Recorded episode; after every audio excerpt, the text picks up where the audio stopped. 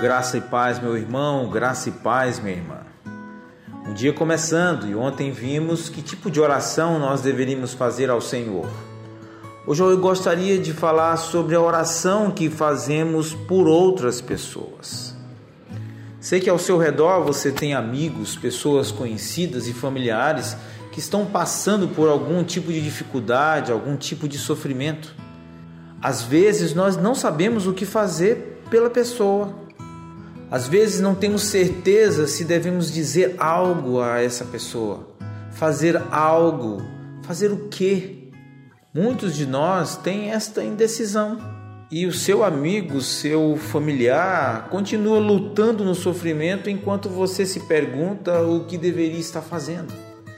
Felizmente, irmãos, mais uma boa notícia. A Bíblia, a palavra de Deus, nos indica algumas boas sugestões sobre como ajudar as pessoas ao nosso redor.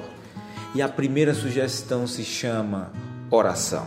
O apóstolo Paulo, depois de uma sessão muito longa falando sobre o sofrimento dos irmãos que estavam dispersos, ele conclui com ótimos conselhos sobre como ajudar alguém que está sofrendo. Ele escreve em 1 Pedro capítulo 4, versículo 7: mas o fim de todas as coisas está próximo. Portanto, seja sério e vigilante em suas orações.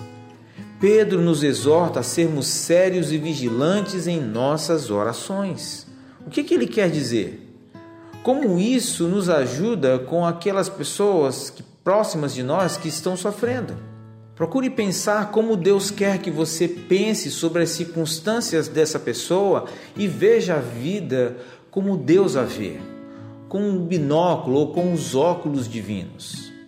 Ao fazer isso, você pode estar preparado para fazer uma oração apropriada e eficaz, tanto pela pessoa quanto pela circunstância. A oração muda as coisas. Ao orar, você deve considerar estes passos úteis.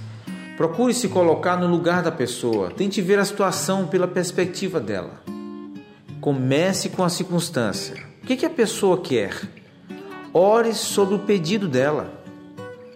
Mas também pense: o que Deus quer? O que mais honraria e glorificaria a Deus nessa situação? Ore em direção a esse objetivo também, que é o mais importante.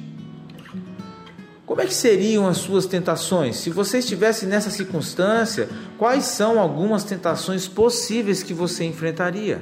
Medo, preocupação, ansiedade, desejo de controle, vingança, raiva?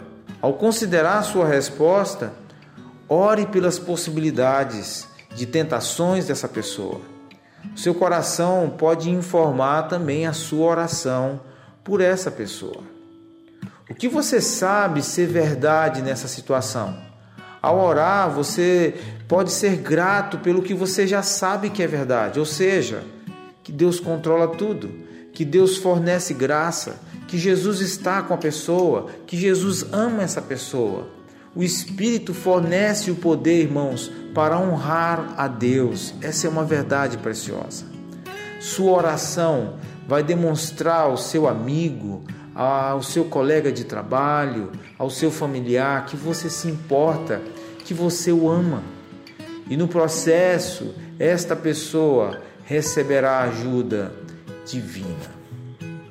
Sei que você tem pessoas no seu trabalho, na sua família, na faculdade, na vizinhança, pessoas que você ama e que estão sofrendo. E você pode ser um instrumento usado pelo Senhor para interceder Lembre-se, esta é uma das maiores demonstrações de amor por alguém. Um bom dia, na paz de Jesus. Quando ainda está escuro e apalpa a parede até chegar no quarto que ele consagrou, sozinho em oração ao construir seu lar. Quebrantado, ele abre a palavra, buscando em Deus descanso encontrar. E a paz que enche o coração, da esperança que não